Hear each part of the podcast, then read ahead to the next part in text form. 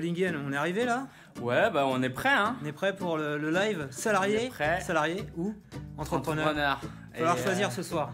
C'est euh, c'est un combat difficile. Deuxième tour. On a tout aimé. C'était quoi les autres options? On peut faire les deux. Hein. Ah, on Moi, peut faire les deux? sa- Salarié, entrepreneur. C'est vrai. Et on peut même être étudiant entrepreneur. Il y a un statut comme ça, je sais Ah. pas si tu connais. On va voir ça ce soir. alors. Ouais, bah je le connais pas trop, mais ouais. Alors le live est sur YouTube, live salarié ou entrepreneur. Nous sommes avec un salarié qui est à la fois entrepreneur, deux entrepreneurs d'anciens salariés je crois, Selma Lingen, et à l'autre bout de, de la France, à Cannes, dans cette belle ville cannoise, on a Rémi Bigot qui est un super entrepreneur qui d'ailleurs est en train de montrer une start-up. N'hésitez pas, j'aimerais créer une start-up sur le high-tech. Voilà la première question. La première question, et je crois que je vais donner la parole à Rémi qui est en train de partager son projet de start-up sur le MSB Show. Rémi, tu peux nous expliquer un petit peu comment lancer une start-up? Alors, vous, avez, vous avez une journée entière ou pas? Alors, pour, faire simple, euh, ça dépend, parce qu'une startup dans le high-tech, c'est c'est assez vaste comme, euh, comme question.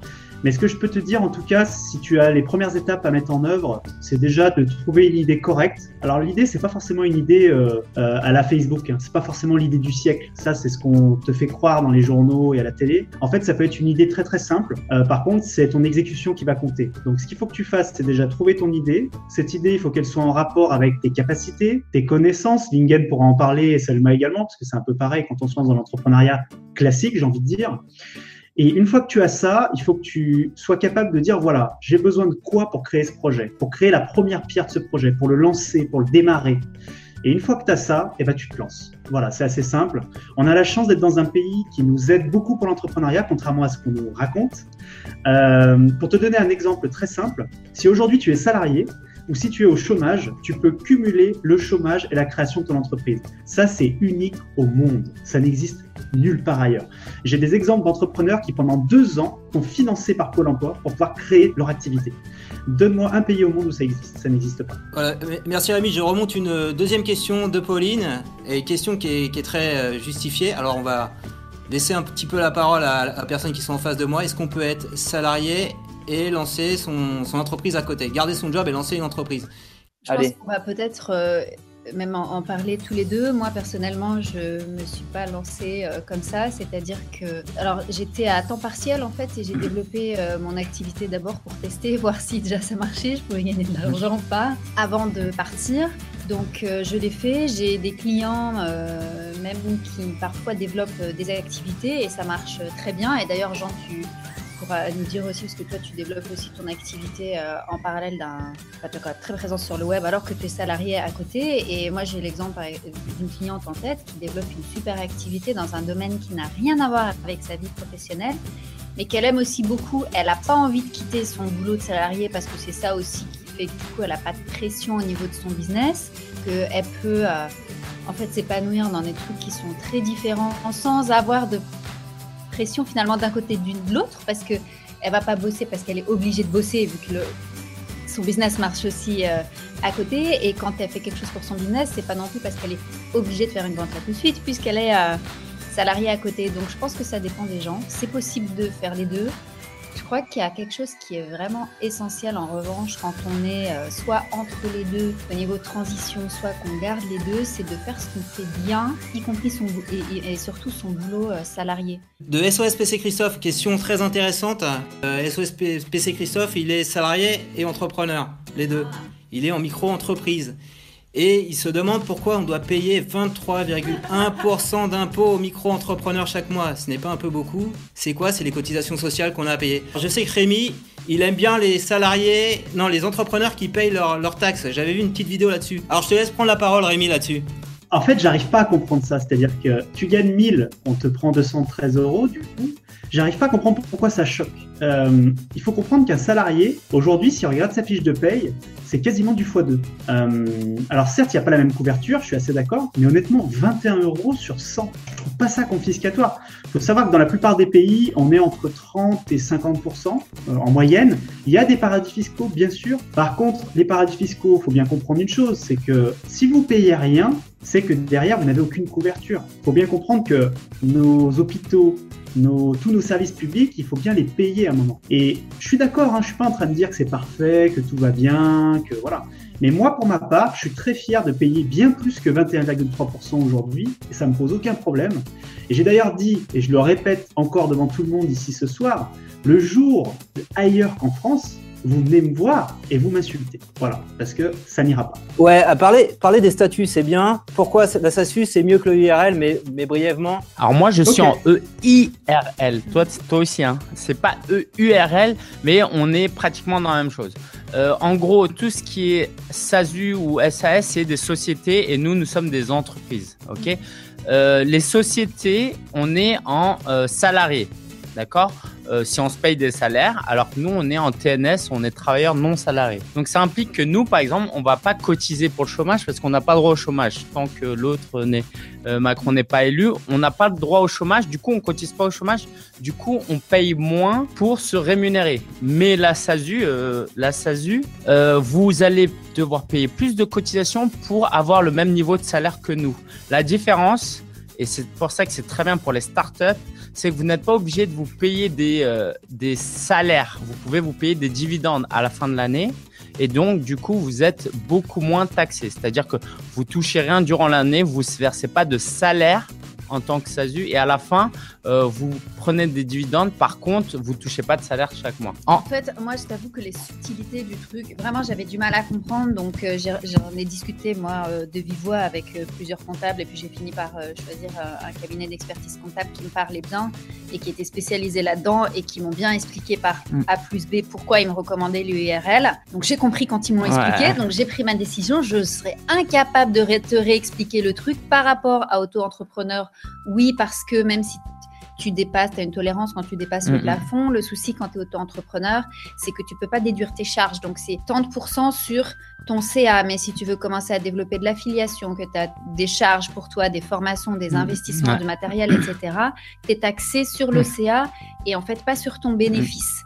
Donc après, tu peux vraiment, euh, même pour un, chiffre d'affaires, tu entre 30 et 40 000 euros, tu peux vraiment optimiser ce qui te reste à la fin. Tu as un bon cabinet euh, d'experts comptables pour, pour t'aider par rapport à ça. On va, on va parler un peu visibilité, parce qu'on a des experts de la visibilité online. Et euh, hier, Rémi a fait un peu de teasing pour dire, je vais vous montrer, je vais vous apprendre à faire plein de, comment, de vues sur Facebook Live, des centaines de spectateurs sur vos Facebook Live. On va peut-être parler de ce point-là, Rémi, parce que moi j'ai envie de savoir, tu peux nous expliquer un petit peu euh, parce que là, on est sur un YouTube Live, Facebook Live, ça a l'air de décoller. Comment, comment tu fais? Explique-nous un petit peu, partage-nous euh, un succès que tu as eu sur un Facebook Live. En fait, ce qui se passe, si tu veux, c'est que depuis quelques mois, Facebook attaque vraiment de plein fouet euh, YouTube. En fait, le but de Mark Zuckerberg, le boss de Facebook, c'est d'annihiler YouTube. Voilà, ça c'est son objectif et tout montre qu'il veut arriver vers ça. Alors, il n'y arrivera pas à l'annihiler, bien entendu, mais par contre, ce qu'il veut, c'est prendre le pas. Hein, c'est dominer Google sur ce point. Et, tout ce qu'ils font, c'est dans ce but-là. Enfin, beaucoup de quand on voit euh, l'intégration de la vidéo dans Instagram,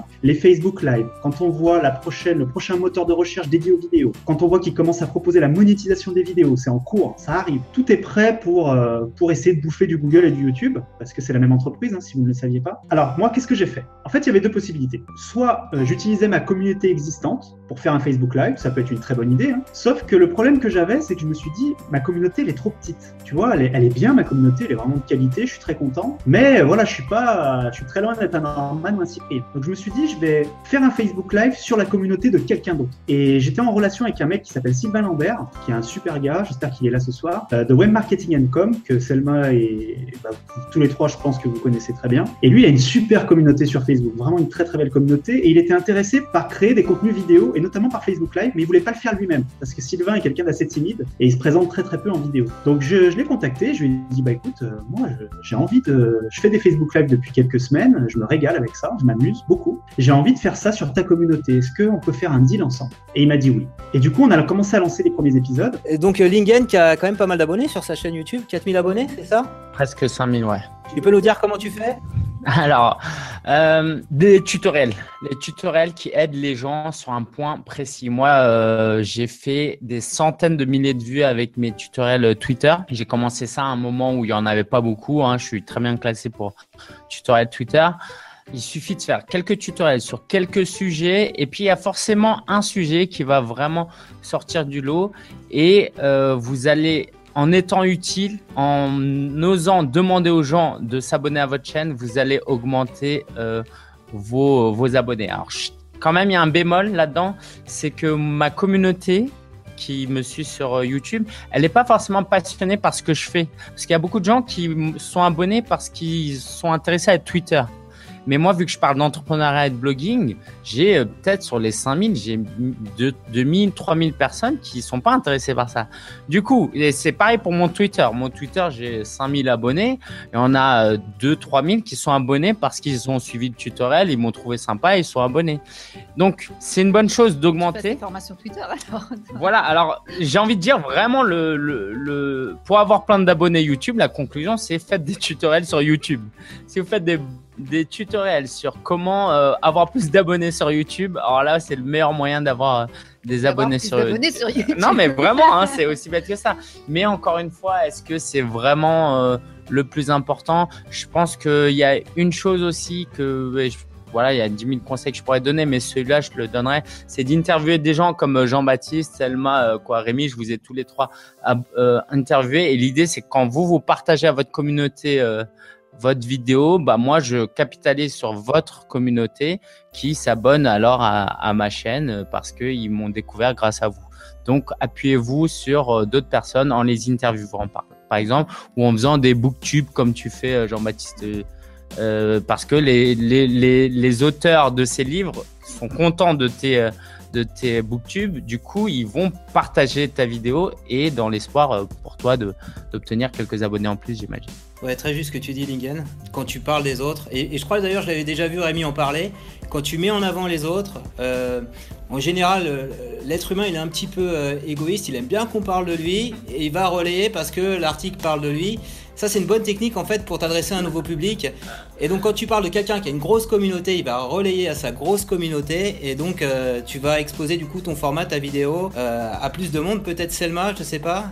on, va, on va interroger Selma. Enfin, c'est un petit bémol bref par rapport à ça. C'est que euh, ce, ce truc-là, en fait, on est tous sensibles à ça. C'est-à-dire que bien sûr, quand il y a un article qui est par de nous, on a envie de le partager.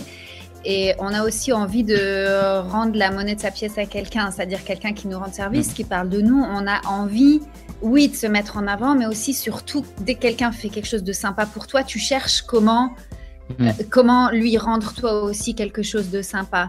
Maintenant, le souci, c'est que comme c'est un trait de caractère humain qu'on a tous, il y a pas mal de gens, je sais pas si tu as déjà été dans cette situation-là, qui abusent en fait de ça, c'est-à-dire qu'ils font exprès de te mettre en avant ou de sélectionner tes articles pour que tu en parles. Quand vous faites ça, ça se sent à 10 km.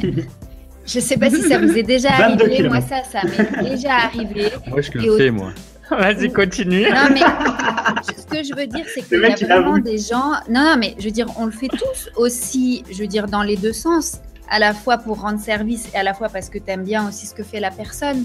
Mais il y a quand même aussi vraiment des gens, tu sens que c'est que pour eux qu'en vrai ils parlent de toi. Je sais pas comment te, te mm. dire ça, c'est un, un, truc, tu le sens le feeling dans les contacts, dans les mails, etc.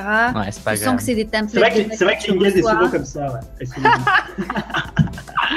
voilà, je vais donner la parole à Rémi si tu peux euh, développer un peu euh, sur le sujet justement comment aller chercher des visiteurs en dehors de Google, sur les réseaux sociaux, dis-nous tout ça Rémi. Euh, alors en fait c'est très intéressant cette question de la dépendance parce qu'on a vécu ça avec ma compagne, la Fécorseté, qui est dans le chat d'ailleurs, Nadia, je la salue, salut mon cœur. en fait on a eu une dépendance pendant des années à Google. C'est-à-dire qu'elle avait un site web, très bien, depuis le début, bien avant, ouais, c'était juste au tout début de Facebook, c'était même juste avant que Facebook arrive. Non, bon, et ce site web avait un très bon trafic, tout se passait bien. On a eu un jour, euh, pas une gif, mais on a pris un petit peu une petite, euh, petite fessée de Google, on va dire, qui nous a envoyé un peu moins de trafic que d'habitude. Et je peux vous assurer que quand vous avez votre business euh, qui dépend à 95% d'un mec comme Google, le jour où il vous met une petite fessée, vous la sentez passer, sérieusement. Et, on l'a senti passer. Et là, on s'est dit, attends, là, il y a un truc. Parce que moi, j'étais dans le référencement. Moi, je suis dans le référencement à la base sur le web. C'est-à-dire que j'aide les entreprises à être bien positionnées dans les moteurs de recherche sur Google depuis euh, très longtemps. Et là, j'ai dit à Nadia, là, il y a un truc. On ne peut pas continuer à, à être l'esclave de Google. Le jour où il nous met une vraie gifle, on est mort. Du jour au lendemain, tu peux fermer la boutique. Il faut savoir qu'il y a une entreprise qui s'appelle Twenga qui avait 120 employés en France. C'était un comparateur de prix. Du jour au lendemain, Google les a enlevés des résultats. Ils ont dû licencier la totalité de l'entreprise. Depuis, ils se sont un petit peu relevés vite fait. Euh, ils sont 20 maintenant, je crois. Mais ça a été une catastrophe. Euh, c'est pas la seule. Hein. Il y a beaucoup d'exemples dans le monde entier d'entreprises qui sont tellement dépendantes d'un Google, d'un Facebook ou d'autres choses que c'est suicidaire. Donc moi, ce que je vous invite à faire déjà, c'est avoir votre propre site web, ça évidemment, bien entendu, mais c'est aussi d'être capable d'être ailleurs, c'est-à-dire d'être peut-être sur Facebook, d'être peut-être sur Instagram, d'être peut-être, effectivement, comme le disait Lingen, sur une base mail où vous allez pouvoir discuter avec, avec les gens.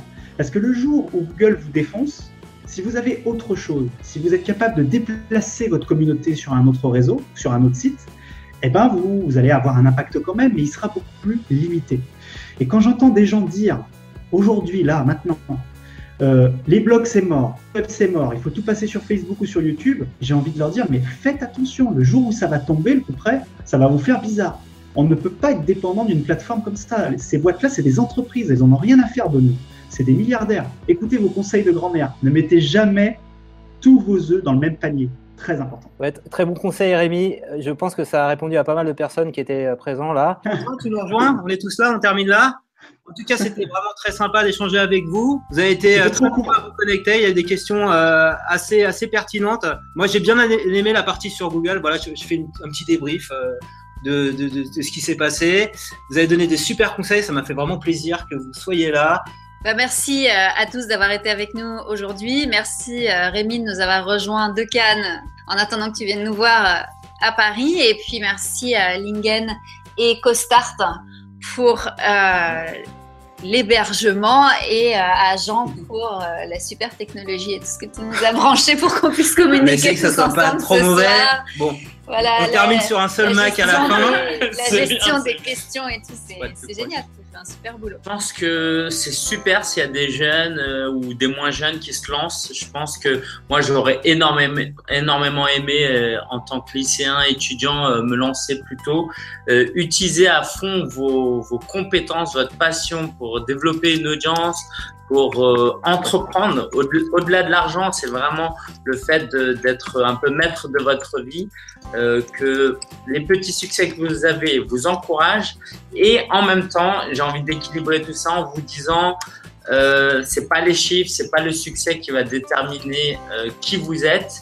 Donc faites du mieux que vous pouvez, essayez de vous améliorer, mais ne vous concentrez pas. C'est pas parce que vous n'avez pas autant d'abonnés que le voisin que vous êtes moins bon que le voisin. Bravo Lingen, bravo Selma, bravo euh, Jean, bravo tout le monde euh, d'être là, ça a été vraiment super. Je pense qu'on s'est régalé. Il y a quelqu'un dans le chat qui demandait quand était la prochaine. Donc je vous pose la question. Hein. Moi j'arrive à Paris la semaine prochaine, donc voilà, c'est quand vous voulez. Allez, en tout cas, ce que je voulais vous dire, c'est bon Colanta à tous, parce que je, comprends qu'il y a des priorités dans la vie. Euh, je vous souhaite, ah ouais, je voulais vous dire une chose extrêmement importante qu'il ne faut jamais oublier. Il n'y a jamais eu de meilleur moment que maintenant entreprendre. C'est la fin de toutes mes vidéos du MSB Show. Ciao à tous. Elle est super cette phrase, on applaudit Rémi. et, et, merci à tous ceux qui étaient connectés euh, sur le live. Merci à Rémi pour ce mot de la fin. Bien sûr, si tu as aimé la vidéo, je compte sur toi pour mettre un petit pouce levé. Abonne-toi également à ma chaîne YouTube pour recevoir chaque semaine une nouvelle vidéo.